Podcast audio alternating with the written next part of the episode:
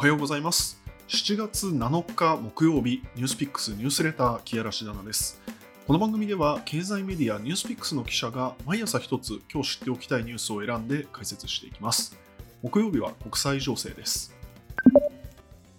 今回のテーマはアメリカの銃規制です。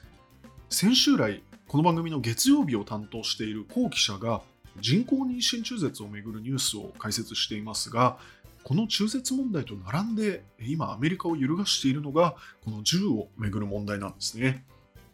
皆さん突然ですがアメリカの治安というとどんなイメージを持っているでしょうか？みんなが銃を持っている印象や、まあ、この乱射事件が相次いでるといったイメージを持つかもしれません。もちろんアメリカの全部の州でみんなが銃を持っているわけではありませんし要件はそれぞれで異なります。しかし銃の流通量やそれを使った犯罪というのは本当に相次いでいます。まあ、日本では当然銃刀法というのがあって銃を持ってはいけないことになっていますからこの感覚からすると、まあ、ちょっと考えられない社会というのが、まあ、アメリカなわけですね。現地の7月4日というのはアメリカの独立記念日なんですが、ここでも銃をめぐる事件がありました。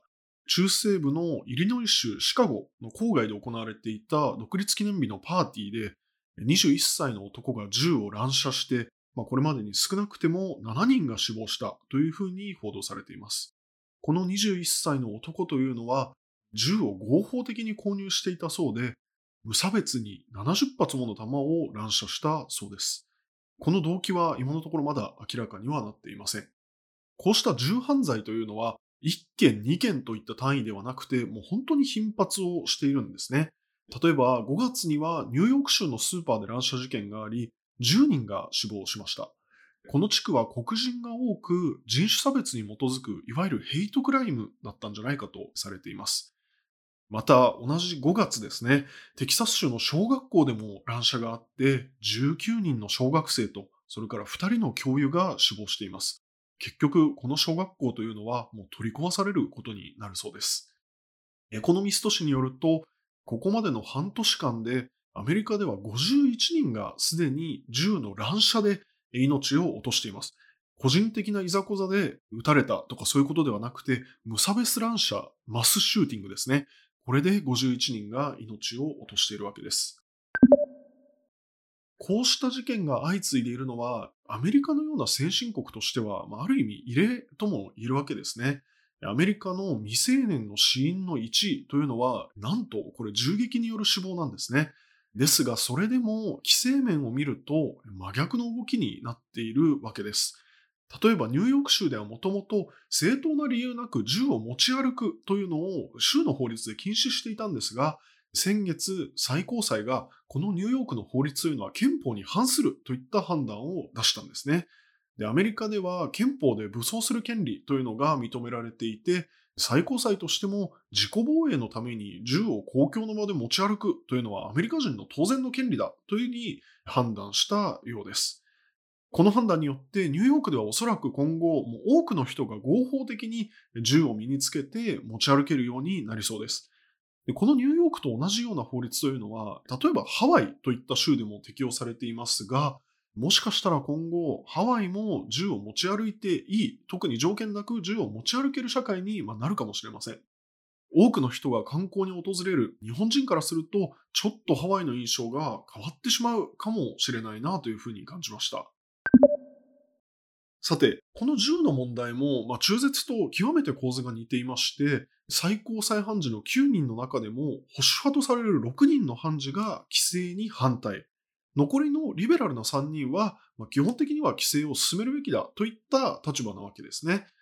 これは議会でも基本的に同じ構図で、規制を求める民主党に対して、保守の共和党というのは銃を持つ権利、これを保護するべきだというふうに求め続けているんです。なぜ共和党はここまで犯罪があっても銃を持ち歩くことにこだわるのか。これはもちろん、まあ彼らが憲法に忠実で銃を持つことがアメリカ人の権利だというふうに信じて疑わない人も、まあ、中にはいるんだと思います。ただ、大部分はそうでもないようです。とにかくこの左右の分断が激しくなっている今の時代にあっては、民主党と自分は違うんだと、リベラルな候補と自分は違うんだということを、もうこの過激な有権者に示す狙いを持っているという議員は多いようです。まあ、それに、これは昔から言われていることですけども、全米最強のロビーストと言われるのが、銃の製造業者や愛好家によって作られている NRA、全米ライフル協会という団体です。この団体はたくさんの献金もしていますし、議員としてはお墨付き欲しさに銃規制に反対するという人もまあ多いようです。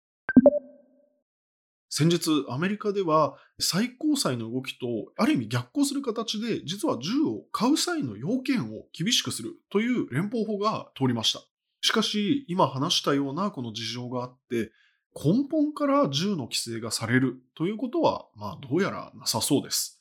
ツイッターには、このシカゴの銃の乱射の現場から逃げ惑う子供たちの動画というのも、まあ、たくさんあってですね、本当に見ていると、まあ、辛くなる思いがします。さて、ここまでアメリカと銃について話していきました。先日お伝えした通り、アメリカでは11月に中間選挙が予定されていて、ここに向けて様々なこの保守とリベラルの政治的な対決というのが深まっていきそうです。ニュースピックスのアプリ内でもこうした国際情勢の話題を解説していますので、ぜひアクセスしてみてください。以上、ニュースピックスニュースレター、木嵐ダナがお届けしました。